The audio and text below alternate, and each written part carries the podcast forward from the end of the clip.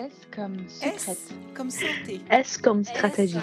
S comme sexualité. S comme sourire. S comme silencieuse. S comme euh, secrète.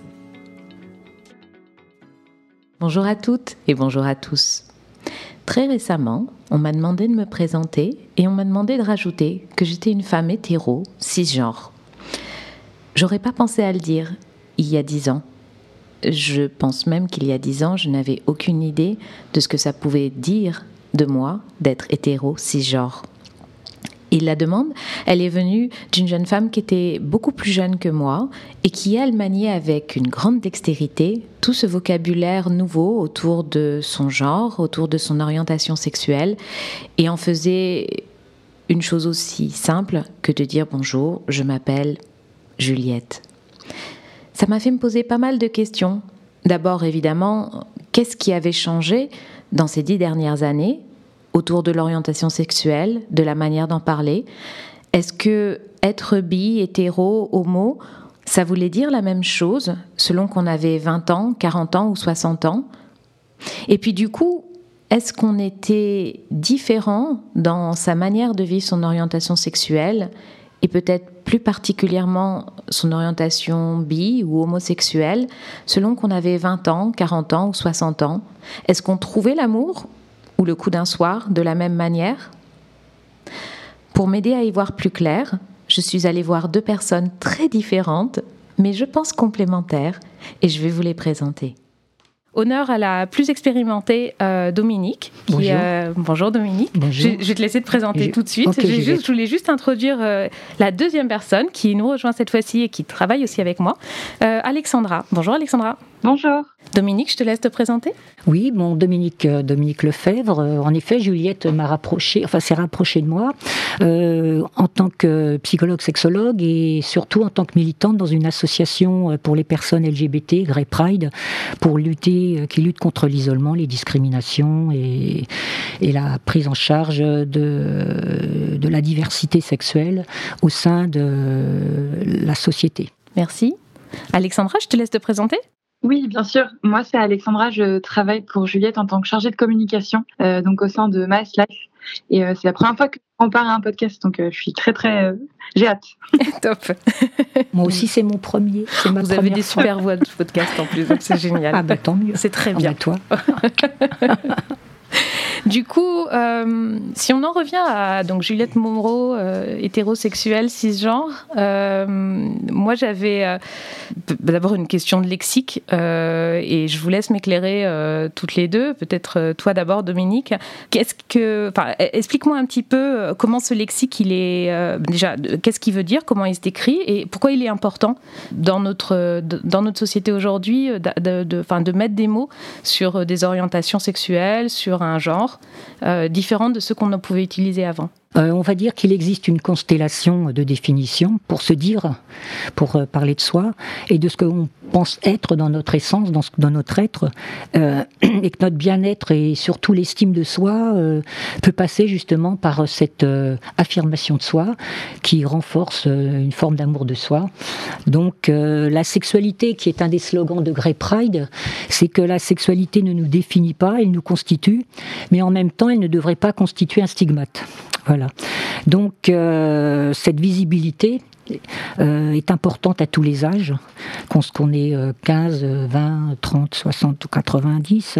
Euh, et j'avais me rappelle avoir fait une intervention dans le cadre d'un colloque avec Grey Pride en 2018 à la Cité internationale de, des arts, rue de l'Hôtel de Ville, et où j'avais fait preuve de cette constellation et où tous les les personnes ont eu le tournis en entendant parler des LGBTQIAAP. Et euh, en réfléchissant bien euh, du point de vue psychologique, il me semble que c'est une nécessité à un moment donné de, reconnaissance euh, pour avancer, mais par contre la mutualisation de ces différences est, est assez complexe parce que d'un côté c'est clivant et de l'autre côté il s'agit de mutualiser pour avancer sur cette reconnaissance, cette différence que toutes ces, ces sigles revendiquent. Alors c'est vrai que les luttes ont existé il y a quand même 30-40 ans. Donc, on va dire les seniors avec lesquels nous nous retrouvons actuellement, lesbiennes, gays, bi, les trans, c'est des identités de genre. Donc, à chaque fois, on se rend compte qu'on est dans des diversités ou intersexes qui sont complètement quand même différentes, mais qu'il est important à un moment donné de se retrouver ensemble et de dépasser son projet personnel, qui est de s'affirmer et de sans capacité, comme on dit, c'est-à-dire se mettre en capacité de d'avancer euh, face aux discriminations et stigmatisations, parce qu'elles existent et les rapports de SOS homophobie euh, en témoignent particulièrement. Par exemple, euh, se revendiquer asexuel pour certaines femmes hétérosexuelles, puisque vous me parliez, vous, vous étiez cisgenre hétérosexuel, euh, se revendiquer asexuel actuellement chez les jeunes femmes, c'est un moyen pour elles, disent-elles, d'échapper à la pression sexuelle masculine, donc de s'émanciper. Donc on va se définir asexuel et c'est vrai que plus principalement les vingtenaires, on peut le dire comme ça, euh, sont dans cette mode d'expression de plus en plus, euh, d'où le A dans LGBTQIA. Et mais pour asexuel, c'est ça? Voilà, pour asexuel. Du coup, en fait, c'est mettre un mot pour pas se sentir seul en fait, pour, pour essayer de d'identifier, euh, de mieux s'identifier, de, de, de, de, mieux d'avoir son identité propre, mais en même temps il faut faire attention aussi qu'elle ne soit pas stigmatisante. C'est comme ça que tu, tu le comprends? Bah, c'est-à-dire que depuis MeToo avec la dénonciation des, des violences, euh, des agressions, l'agression c'est pas un conflit, hein, c'est autre chose. Hein. L'agression c'est physique, c'est verbal, c'est quelque chose qui atteint la personne dans sa dignité, dans sa fierté. toutes ces jeunes femmes qui peut-être trouvaient que les hommes étaient trop offensifs à leur égard, avec des réflexions, des remarques euh, ou des, agissements et des actions euh, euh, du fait qu'elles soient dans des phénomènes peut-être de prédation ressentie et, et, vécue, fait que de sortir de l'asexualité, de la possibilité de dire je suis asexuel, c'est une manière de dire tu n'as pas de prise sur moi, du côté d'une éventuelle prédation. D'accord. Et, l'utilisation de ces différents qualifiants, euh, toi, tu, es à l'aise avec ça, Alexandra? En fait, moi, je dirais que c'est plutôt. Euh, je rejoins vraiment ce que dit euh, Dominique dans le sens où, en fait, il y a quelque chose de l'affirmation identitaire dans ces qualifiants, dans ce dans ce terme. Par exemple, pour te donner un exemple, dans la communauté lesbienne dans laquelle j'appartiens, on a des termes pour se qualifier même entre lesbiennes, des termes que je pourrais dire comme butch, euh, femme par exemple, tomboy. Ça veut dire sont des termes que voilà que, que quelqu'un euh, qui n'est pas dans cette communauté LGBTQ+ euh, ne maîtrise pas. Une butch par exemple, c'est une ça, ça, vient du terme butcher en anglais pour te redonner un peu de, de contexte. Et c'est une femme qui est plutôt masculine, qui, qui est plutôt costaud en général. Euh, les femmes, ça va être les, les, les, femmes qui sont sur de, vraiment de l'autre côté du, du spectre. C'est utilisé parce que c'est enfin, c'est des petits mots gentils, c'est une manière de se qualifier. En fait, je pense que ça fait surtout partie de la culture lesbienne euh, et c'est un moyen de se repérer un peu dans l'espace de notre communauté. Parce que euh, il y, a, y, a, une sorte de, de clivage même dans la, la communauté homosexuelle euh, où, par exemple, euh, beaucoup de lesbiennes sont très au courant de la culture gay, homme, où elle est presque surreprésentée en tout cas dans notre communauté. Et il y a cette invisibilisation en fait euh, des autres et notamment des lesbiennes.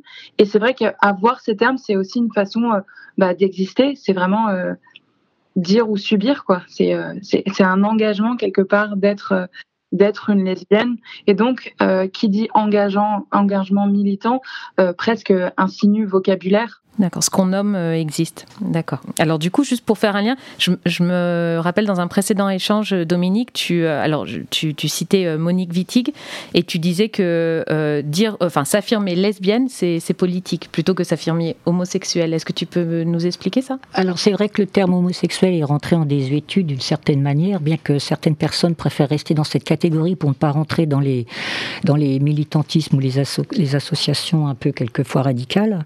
Donc, mais c'est vrai que se dire lesbienne, c'est politique. On le voit bien dans la revue, dans la brochure Tomber la culotte, où on explique que c'est se dire lesbienne, c'est pas obligatoirement avoir des pratiques homosexuelles.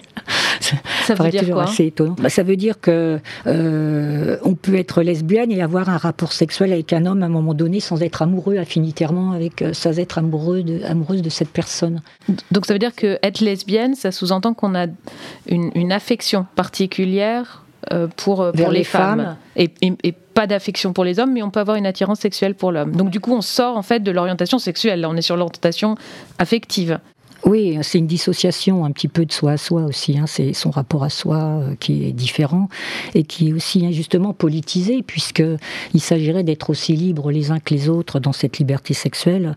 Et euh, c'est surtout lié aussi au mécanisme d'oppression, en pouvant décider par soi-même de, diriger euh, ses son orientation principale qui est homosexuelle et puis qui pourrait être secondarisée avec éventuellement des aventures. Alors je ne sais pas, moi je ne suis pas dans ce mécanisme J'ai été avant euh, mariée hétérosexuelle. Depuis 7-10 euh, ans, je suis euh, plutôt complètement homosexuelle. Mais c'est vrai que je ne clive pas dans ma tête un monde qui serait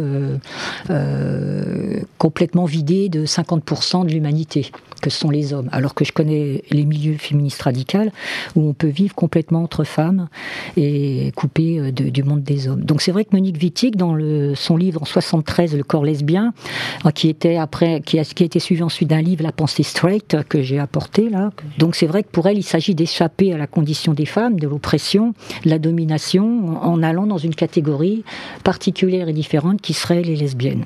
Voilà. Donc, euh, il y a une revue aussi en ligne qui s'appelle Diez, qui est assez intéressante, qui parle des discriminations. Mais bon, on peut constater quand même qu'il y a de grandes inégalités euh, géographiques et culturelles d'accès euh, aux droits humains et à cette reconnaissance et à pouvoir le dire.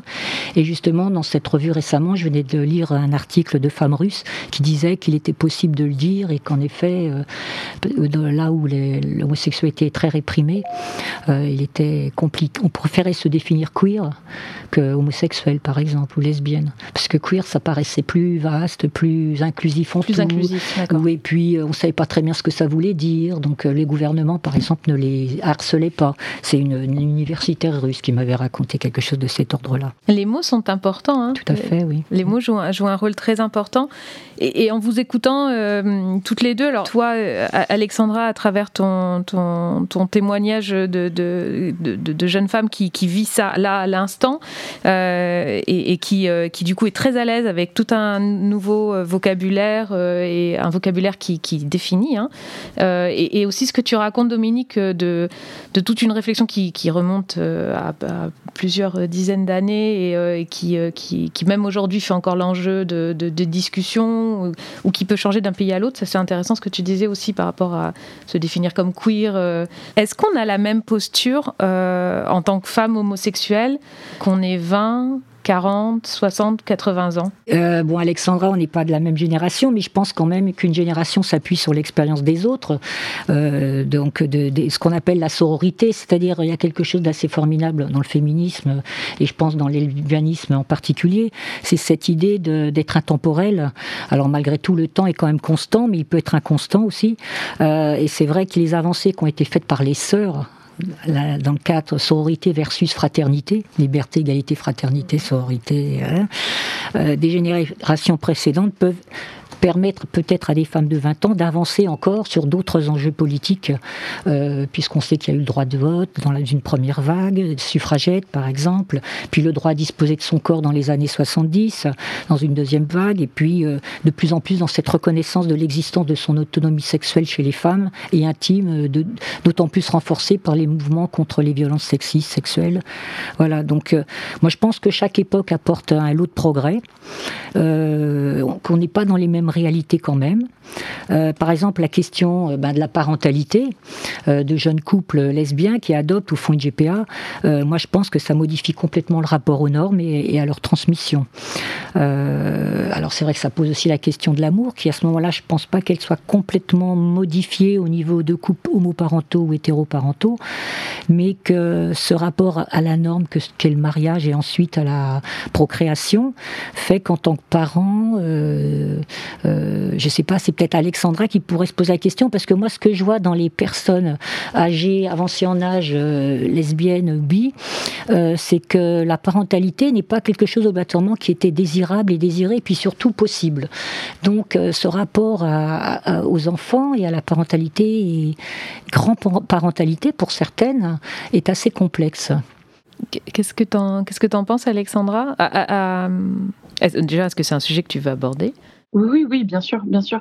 En fait, c'est vrai que bah, nous, moi, je suis issue aussi d'une génération qui a vécu aussi le mariage pour tous euh, assez jeune. Par exemple, c'était en 2013, il me semble, donc j'étais, j'étais, j'étais même pas majeure. Euh, en fait, moi, j'ai l'impression, en tant que jeune homosexuel, de pouvoir avoir le, les mêmes droits que les hétérosexuels, dans le sens où euh, je me suis jamais véritablement demandé si, euh, j'avais le droit de me marier, parce que lorsque je me pose la question, euh, maintenant, entre guillemets, j'ai le droit. et par contre, justement, la, chose qui rentre vraiment en, corrélation avec ça, c'est la question de la PMA. Qu'aucun combat finalement n'est trop lourd à porter. Moi, c'est vraiment, c'est ce que tu disais, Dominique. C'est, euh, enfin, ma génération est vraiment l'héritière euh, euh, de ta génération, des générations d'avant. de, de, moi, moi j'aime beaucoup par exemple Gisèle Halimi, qui, qui est pro-avortement et qui très clairement a permis de faire avancer beaucoup de choses. Elle a été très grande défenseuse des victimes de viol et elle a un engagement qui résonne encore dans ma génération et qui se déporte maintenant sur des questions plus de PMA, euh, par exemple. C'est vrai, c'est vrai. Donc on a d'un côté une génération où il y a eu zéro droit, qui s'est battue juste pour les premiers droits, déjà juste pour un nom, c'est ce que j'entends en tout cas de ce qu'on se disait. Il y a une génération à qui il reste encore hein, des droits à donner et, euh, qui a encore euh, des, barrières, par exemple à la parentalité, elles ne sont pas complètement ouvertes, hein, euh, que ce soit à travers la procréation médicalement assistée ou, même à, l'adoption. La génération entre, celle qui est aujourd'hui à entre 40 et 50 ans, cette génération-là, elle est à l'aise avec euh, son homosexualité? Comment elle vit justement ce questionnement autour de la parentalité, autour de d'être en couple ou pas, d'avoir euh, le mariage? Est-ce que ça change quelque chose? Parce qu'elles sont vraiment en entre-deux. En tout cas, moi, c'est comme ça que je les perçois. En effet, ça peut être dans un entre-deux. Euh. Alors, il existe des groupes, hein, des associations qui rassemblent des, euh, femmes, euh, des groupes non mixtes, que ce soit des femmes hétéro, homo, enfin, c'est des groupes non mixtes. Et puis, avec des dynamiques où justement on peut rencontrer des personnes de 22, on va dire, jusqu'à 70 ans. Et il en existe un d'ailleurs au centre LGBT, parisien comme ailleurs d'ailleurs. et dans ces moments-là, c'est un peu comme des, des entre-deux en où l'horloge biologique justement de la maternité s'est posée, euh, se pose encore. Euh, est-ce qu'on fait, est-ce que ces personnes vont avoir une parentalité tardive ou pas? Euh, Est-ce qu'elles vont trouver la, personne avec laquelle elles vont, pourront mener cette aventure ensemble, cette aventure parentale, qui n'est quand même pas la même chose qu'une aventure amoureuse? Donc il y a quand même un engagement, une responsabilité. Il n'y a pas que la fête et puis le bar ou les, les, rencontres de soirées non mixtes. Donc c'est vrai que c'est une question euh, d'un entre-deux qui est problématique, comme par exemple l'arrivée à 50 ans de la ménopause, qui n'est pas vécue de la même manière. Je parle de ces, sujets-là parce qu'actuellement, les jeunes se saisissent beaucoup de, la biologie de leur corps, les jeunes femmes, comme par exemple euh, les règles, mais il y a aussi la ménopause, où la pause, comme diraient en, riant certains, la, pause des hommes ne, se pose pas en, ce cas-là, puisque le, désir n'est pas fondé sur le, même euh, choix de partenaire. Donc, par exemple, ça se pose de manière moins douloureuse, ce qui est un avantage. Il y a aussi euh, une étude qui a été faite en 2013 qui montre, par exemple, qu'une femme célibataire euh, vit plus longtemps qu'une femme qui vit en couple hétérosexuel. Elle a une espérance de vie supérieure, alors qu'un homme hétérosexuel seul, célibataire, vivra moins longtemps que s'il est en couple. C'est quand même assez impressionnant de voir que le care, le soin, dans cette approche euh, à l'autre, est quand même encore très important dans ce qui s'appellerait une forme d'inégalité euh, dans un couple hétérosexuel, prendre soin de l'autre. Alors, dans un couple homosexuel, je dis pas qu'il n'y a pas de violence sexuelle qui existe, puisque j'ai une amie psychologue qui voudrait se pencher sur le sujet, elle a beaucoup de mal à avancer sur ce sujet, mais euh, il n'y a pas d'idéal hein, dans, le, dans les couples. Mais c'est vrai que la question de l'enfant à 40 ans se pose peut-être du fait justement de, de la biologie, de l'engagement, du temps qu'on a devant soi, qui est, comme on dit, constant et inconstant. Et je sais pas, on pourrait renvoyer peut-être la question à Alex Alexandra, euh, en tant que jeune personne, euh, euh, parce que souvent à 20 ans, ils voient les gens de 40, 50 ans comme des vieux. Oui. Donc, Mais, euh, du, du coup, alors, juste avant que je te donne la parole, Alexandra, moi j'avais juste une précision que je voulais te demander, Dominique, parce que tu l'as dit à plusieurs reprises. euh, le désir d'enfant et l'amour, c'est pas la même chose. Euh, la- et du coup, est-ce que c'est une, une nouvelle manière d'être lesbienne quand on peut assouvir son désir d'enfant ou en tout cas se l'autoriser? Euh, Et du coup, euh, enfin, est-ce que tu peux un peu plus expliciter euh, ces, ces points-là? Alors c'est vrai que s'engager dans la parentalité, ça a renvoyé. Alors c'est ce que je voulais dire aussi, le constat que j'ai eu sur le terrain, c'est qu'il y a des femmes qui mettent les, des lesbiennes qui vont dire, je, qui reconnaissent être femmes depuis peu, de- des personnes que je connaissais qui étaient très radicales, qui disent mais en fin de compte je suis une femme, quoi, ça suffit, c'est bon, euh, on est des femmes, euh, des femmes lesbiennes. Alors qu'avant c'était on est des lesbiennes, on n'est pas des femmes lesbiennes. Donc de se mettre dans la Je- catégorie je comprends femme, pas. ben, c'est-à-dire de se mettre dans la catégorie, puisque c'est politique, c'est une catégorie politique. Qui ne correspond pas nécessairement Un peu comme elles auraient dit, je suis une femme de gauche, une femme de droite, une femme du centre. euh. d'une certaine manière, c'est-à-dire que on ne s'exclut plus de la catégorie femme, on commence à s'y inclure du fait peut-être de cette possibilité d'être parent, ce qui peut et ne pas être dans cette oppression de, qui, qui viendrait d'un désir masculin à ce que la femme lui fasse un enfant puisque cette femme pourra disposer de son corps pour faire un enfant avec qui elle veut, avec la partenaire de son choix, et donc qu'elle pourra s'octroyer cette liberté, la liberté de son désir, et qui ne lui est pas imposée en fait. Donc il y a ce retour vers la catégorie femme, c'est un peu compliqué peut-être, je ne sais pas, mais il me semble aussi. C'est vrai que c'est assez long à comprendre que la catégorie, les femmes peuvent faire partie d'une catégorie qui est analysée d'ailleurs par Eva Illouz, sociologue dans son livre La fin de l'amour, enquête sur un désarroi contemporain, qui est un livre magnifique qui vient d'être traduit en 2020. Et elle montre bien que les catégories, par exemple, sociologiques, au sein, par exemple, des couples homosexuels, ça montrait euh, certains déterminismes qui dépassaient simplement le cadre de relations euh, euh, personnelles ou de relations privées ou intimes. Et qu'en fin de compte, la sociologie pouvait se pencher sur les catégories, puisque les catégories, ça sert à penser au niveau de l'université. Ça ne veut pas dire qu'on va les classer. C'est pour ça quand Alexandra passe, on se catégorise entre nous dans l'associatif ou dans certains groupes, que ça soit même chez les gays aussi, enfin chez les LGBTQIA++, là. Par contre, c'est vrai que la question de l'amour homo- homoparental, pour moi, ne sera pas différent à l'égard des enfants que à l'amour de couple hétéroparental. Oui, parce qu'on redevient en fait un homme, une femme qui aime un enfant, enfin son enfant en l'occurrence. Voilà, après ça dépend de chaque euh, équilibre personnel de chaque personne et l'orientation sexuelle qui est une des composantes de, de notre personnalité, euh, bien, ne va pas déterminer l'amour ou l'attachement, s'il sera sécure ou insécure à l'égard de l'enfant ou à l'égard des enfants ou de l'investissement qu'on aura euh, dans ce couple à, à accompagner à une personne à grandir. Ah, C'est très clair, merci. C'est intéressant cette, euh, ce fait de se réautoriser à être une femme euh, et ensuite euh, lesbienne, mais, mais pas uniquement être dans cette, dans, dans cette catégorisation lesbienne. Oui, dans l'expression de sa liberté. Dans l'expression de sa liberté et de, son, de sa liberté sexuelle. Qu'est-ce que ça t'inspire, Alexandra? Euh, moi, je rejoins totalement ce discours dans le sens où, en fait, on a un peu l'impression qu'on a le droit à nouveau. Moi, j'ai j'ai pas connu euh, ce retrait de droit, mais on a le droit de dire non, en fait, simplement. Non, j'ai pas forcément envie de me marier. Mais ça veut dire qu'à l'origine, ce droit nous est accordé. Donc, en fait, c'est une façon de reprendre euh, le contrôle sur sa propre personne, sa propre identité, de redevenir son essence. Donc, comme disait euh, Dominique, de redevenir femme, en fait. C'est se redonner un choix. Ça, c'est la plus grande liberté. Moi, j'avais envie de vous poser une, une, une, euh, question justement sur cette question, sur, euh, autour de cette euh, liberté euh, de femme. Euh, alors, c'est plus une question que je vous pose aussi parce que je, je l'ai. Alors, je, j'ai- je suis loin d'avoir l'expérience de terrain que, que tu as, Dominique.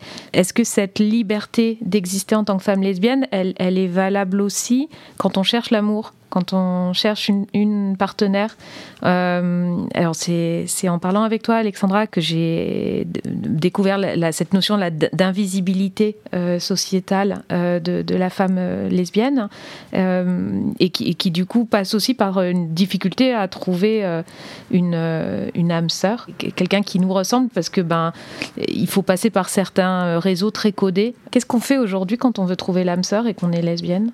Tout dépend de comment, je dirais, cette intériorisation euh, d'être stigmatisé ou pas, cette capacité qu'on a eu ou pas de pouvoir s'affirmer, euh, que, ça soit individu euh, que ça soit individuellement dans certains cercles ou euh, officiellement. par exemple, comme quelqu'un comme Megan Rapinoe qui met le genou au sol, qui a en 2011 fait son coming out, première footballeuse américaine qui dit je suis, je suis homosexuelle, tout le monde était au courant autour, mais elle l'a fait officiellement et à ce moment-là, tout est bien passé. Par contre, quand elle a commencé à défendre la cause de Colline contre le racisme aux États-Unis, là, elle a été très embêtée et, même enlevée du, de l'équipe nationale américaine. Bon, après, elle vient de sortir un livre à ce sujet, One Life, ma vie, euh, à connaître. Euh, alors moi, je dirais que les mécanismes de défense euh, liés à l'invisibilisation, ça permet. maintenant, je suis, je pense que ça doit quand même permettre de maintenir l'estime de soi. C'est-à-dire, moi, je vois dans le vieillissement, dans les personnes avancées en âge, il s'avère que souvent il y a des femmes qui disent oh j'en ai ras le bol, j'ai été militante, je suis en burn-out militant, comme on dit en burn-out militant, je suis épuisée. Il y en a d'autres qui vont prendre le relais, donc euh, je vais à la campagne et elles se retirent à la campagne.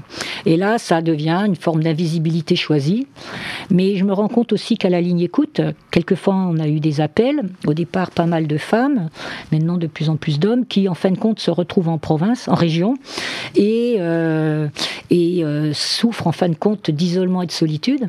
Alors souvent, du côté des femmes, elles vont chercher des groupes euh, de femmes randonneuses pour marcher euh, avec elles et être encore milieu femmes, pour éviter la rencontre avec les hommes qui semblent menaçantes. Donc, pour rencontrer l'amour, ben, si, on est, dans les grandes villes, il y a plein de lieux qui existent. Hein. D'abord, il y a des associations. Il y a des associations, il y a des lieux, des bars, des, il y a des, sites de rencontres aussi. Hein. Euh, c'est important de se retrouver par affinité, mais pas nécessairement par communautarisme, mais par affinité. Parce qu'on peut être dans un milieu communautaire sans être affinitaire. Hein. Bah oui, c'est ça un peu. Parce qu'en fait, si on finit par être euh, qu'avec une communauté euh, lesbienne pour la défense des droits lesbiens, ça ne veut pas pour autant dire qu'on a... voilà, qu'on a des affinités suffisantes pour créer une relation affective. Donc, c'est pas c'est pas si simple. C'est de ça dont vous dont vous parlez toutes les deux quand vous parlez d'invisibilité. C'est vraiment un manque de représentation à l'origine en fait. Quand euh, c'est assez difficile pour euh, une femme lesbienne, par exemple, qui entre sur le marché, entre guillemets, si je me permets ces mots-là. Affectif. oui, c'est ça. Marché, marché affectif. parce que face à elle, elle a quand même des médias euh, assez mainstream qui en fait ne diffusent pas euh, de, de couples homosexuels. Euh, donc il y, a ce manque de représentation. Enfin, franchement, à part le L Word, Jeanne Magazine, Well Well Well, bah franchement, il y a plus grand chose à quoi se rattacher. Et et aussi, ce qui est assez compliqué, c'est de, s'ouvrir dans ce marché affectif face à en fait une, une hypersexualisation des lesbiennes. ça, moi, c'est quelque chose que j'ai beaucoup ressenti, euh, que j'ai beaucoup, euh, je me suis pris euh, vraiment de plein fouet. C'est qu'on pense que les femmes lesbiennes sont ouvertes d'esprit, mais aussi en termes de sexualité. et donc, entre guillemets, ce serait très facile de trouver une femme lesbienne de trouver quelqu'un avec qui se mettre en couple, parce que de toute manière, les femmes lesbiennes sont des femmes très ouvertes, alors que là, on parle d'affectif, nous.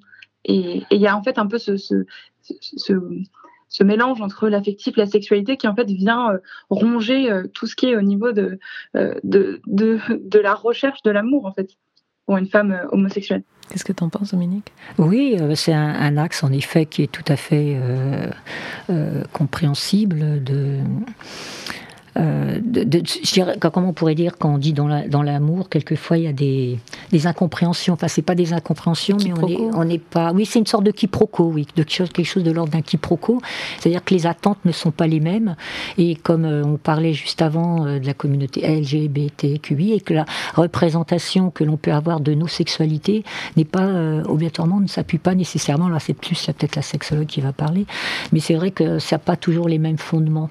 Le fondement du lien et de la s'attache et l'attachement ne, ne fonctionne pas de la même manière. Alors après, je veux pas rentrer non plus dans les stéréotypes, attention, parce qu'on peut être dans la provocation après d'aller à l'encontre de, nos propres ressentis.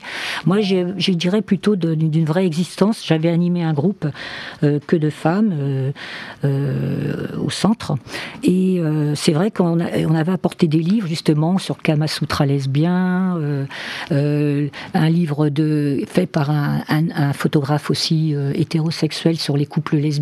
Et c'est vrai que la pornographie mainstream, assez hétérocentrée et masculinisée, ont un grand plaisir à imaginer des couples lesbiens, prendre en photo des, femmes qui font l'amour ensemble. Ça fait partie, on va dire, d'un fantasme d'homme très euh, assez assez conséquent. Et, euh, et, je me suis posé la question aussi par rapport à un autre groupe de, jeunes femmes que je connais qui sont vraiment, on va dire, qui se mettent dans les marges de les marges, puisque j'ai écrit pas mal d'articles dans Sexualité humaine sur l'usage des marges. Et ces, ces jeunes personnes qui se mettent vraiment à la marge marges, même pas dans des groupes éventuellement de rencontres euh, qui vont circuler à travers la, France. Euh, elles, sont, par exemple, elles, disent nous le Kama Sutra, on n'en a rien à faire parce que d'abord ces positions, il n'y en a quasiment pas qui nous concernent. Et puis, euh, et puis ce côté objectivant de, du corps de la femme, c'est-à-dire le corps de la femme comme une sorte d'instrument qu'on utilise et qu'on dispose à volonté. Je m'étais posé la question pourquoi, par exemple, elle, elle, s'était posé la question pourquoi on n'accepterait pas des hommes cis des hommes cis sympathiques et tout. Et puis, il y en a une qui a répondu dans le groupe, mais euh, pourquoi on devrait les accepter? Ils ont déjà tellement de femmes à leur disposition, pourquoi veulent-ils jusqu'à nous, où on n'est qu'une petite poignée, pourquoi veulent-ils encore qu'on soit, pourquoi veulent-ils encore être avec nous? Alors, est-ce que c'est encore cette question, ce restant d'appropriation du corps des femmes et de l'ensemble du corps des femmes, ce qui fait qu'en effet, il peut y avoir des viols de femmes lesbiennes parce que on considère qu'il faut leur montrer ce que c'est que d'avoir une vraie sexualité. Donc, ce qui fait qu'il y a des pays où euh, une femme qui, qui, va désirer une femme, elle va être, euh, ben, elle vient se réfugier dans des pays où les, les droits de l'homme ou en tout cas des droits humains qui leur permettent d'exister euh, dans leur dans leur désir et d'être reconnus. Donc, euh, je ne sais pas si je réponds à ta question, Juliette, en partie. En partie, j'avais parce que du coup là on parle de la fantasmagorie masculine autour de la sexualité lesbienne. Je, vois aussi à travers certains écrits qu'il y a aussi une fantasmagorie euh, hétérosexuelle, femme hétérosexuelle vis-à-vis de d'une aventure euh, bi. alors bah, bi en l'occurrence une fois qu'elles elles ont passé le cap de l'aventure homosexuelle, cette espèce de de rattachement en fait de la, de la sexualité lesbienne à un fantasme, comme on aurait un fantasme de euh, d'une partie, d'une partie fine à trois ou, de, ou, d'une, ou d'une situation particulièrement euh, érotisante. Est-ce que, est-ce que c'est quelque chose qui te parle en tant que sexologue? Oui, tout à fait. J'ai reçu encore il n'y a pas très longtemps euh, enfin, des personnes qui ont entre 20 et 25 ans. Et c'est vrai que quelquefois, elles me disaient, elles m'expliquaient que quand elles étaient adolescentes, elles jouaient sur le fantasme homosexuel en, flirtant avec leurs copines au lycée euh, parce que les garçons, ça les attirait, ça les faisait... donc j'avais l'impression que là, elle répondait plus à un rapport un désir de, masculin, oui. un désir masculin dans une sorte de domination. Elle s'engageait dans un rapport. À ce moment-là, du côté, on va dire, d'une lesbienne, c'est pas entendable. Par contre, si c'est une femme qui le désire, il euh, n'y a pas de problème. Enfin, je veux dire, c'est, elle n'est pas dans le sens d'obtenir quelque chose d'un privilège qui serait de l'ordre du privilège euh, d'un homme qui la regarderait et dont elle exciterait le voyeurisme d'une certaine manière. D'où l'importance de nommer, de définir, euh, de, de savoir qui, qui on est, de mettre un mot dessus pour pouvoir, c'est un peu ce que tu, tu viens d'expliquer, plus on, plus on sait qui on est, plus on sait ce à quoi on a le droit à un moment T ou pas et comment on, doit comment on choisit ou pas de le défendre, plus on sera à l'aise justement dans, sa, dans son choix d'être lesbienne, euh, hétéro, euh, transgenre, cisgenre, euh, enfin c'est pas toujours un choix d'ailleurs, euh, et, et, on sera plus à l'aise dans, dans, dans la manière de et peut-être moins invisible aussi euh, dans sa manière d'être. C'est un peu ça le, la, proposition. Oui, et puis de comprendre surtout euh, ce qui peut nous déterminer et ce qui nous agit sans qu'on le sache. C'est-à-dire que ça peut être notre classe sociale qui est quand même très discriminante parce qu'on on parle d'inégalité, de discrimination, mais même dans nos milieux, on va dire LGBT, il y a d'énormes. La, première discrimination, c'est quand même les classes sociales, je trouve quand même, il faut le dire. Euh, et puis il y a la racialisation aussi. Qui joue encore beaucoup, énormément, hein, dans, dans, les minorités opprimées. Donc c'est vrai qu'il faut être quand même conscient. Alors moi, j'irai pas à culpabiliser comme ça se fait beaucoup aux États-Unis, ça arrive en France, de la cancel culture où il faut que je m'excuse d'être blanche, âgée, ayant fait un travail, et, ayant bon voilà. Mais c'est vrai qu'il faut quand même être conscient de là où on parle, de qui on est, et puis pouvoir euh, dire euh, qui on est, puis défendre les autres. Parce que, par exemple, s'engager dans une association, c'est très important de militer, parce que c'est une manière aussi d'aider d'autres personnes, et quand on aide d'autres personnes, on s'aide aussi soi-même. Et puis, euh, on s'assume mieux, on, vit mieux, on écoute mieux. C'est très important de pouvoir s'entendre. Alors moi, je trouve que le gros problème, justement, dans toute cette défragmentation, de ces communautés, c'est quelquefois de trouver des ponts, des ponts d'écoute, des ponts, euh, des liens, de créer des liens et des, ponts euh, d'ouverture et des médiations pour qu'on puisse avancer ensemble, parce que c'est vrai que c'est un petit peu compliqué quand même cette euh, diffraction et cet essaimage quand même pour rassembler ensemble. Pour être qu'on puisse trouver des liens. Mm. Alexandra, est-ce que tu veux ajouter quelque chose? Non, non, c'était très très clair. Non, je rejoins vraiment ce que tu disais. Dominique. Je, réfléchis en même temps, ça me fait, ça me fait beaucoup penser à plein de choses, mais je, oui, je réfléchis. Moi aussi, vous m'avez. Alors déjà, je voulais vous remercier euh, toutes les deux. Euh, donc, euh, en effet, bah, je l'ai dit d'emblée. Moi, je parle de mon hétérosexualité cisgenre. et non, mais ah ben, nul n'est parfait. Hein, il faut pas avoir exactement. ni silence ni honte sur quoi que ce soit. et, génial, et, du, haut, et du haut de mes presque 46 ans. Bravo. mais voilà, ah, parce que ça, c'est le plus dur. c'est le plus dur. et, mais du coup, oui, merci parce que hum, je suis consciente aussi en tant que femme que, euh, que du coup, euh, être une femme lesbienne, euh, c'est une autre manière d'être de, de, confrontée au monde. C'est pas tant de voir le monde, mais d'être confrontée au monde différemment de la manière qu'elle, moi, je peux être confrontée. Et, et, de ce point de vue-là, voilà, vous m'avez beaucoup fait réfléchir, moi aussi. Et, en, ça, en ça, je trouvais ça passionnant. J'avais un dernier message, alors il est plus pour celles qui nous écoutent, et, ceux, bien sûr, qui nous écoutent. Euh, on a abordé plein de sujets. Peut-être qu'on leur a dit des choses qui vous ont euh, inspiré. Peut-être qu'on aura dit des choses qui vous ont choqué. Et on trouverait ça intéressant que vous nous en, que vous nous en parliez. Donc n'hésitez pas. Euh, je pense que c'est c'est un, long sujet. C'est un sujet de société sur lequel on avance. La manière à laquelle chacune et chacun d'entre nous se positionne sur, sur sa sexualité. Et, et je trouverais ça intéressant voilà, qu'on puisse avoir un échange bienveillant euh, mais qu'on puisse continuer euh, l'échange aussi avec vous de l'autre côté euh, de l'écouteur. Voilà. Moi, je voulais vous, vraiment vous remercier. Merci Dominique encore ah ben, une fois. Toi aussi, Juliette, Alexandra. Et merci, Alexandra. Exactement. Passez une très bonne journée. Ben, vous aussi. À vous aussi.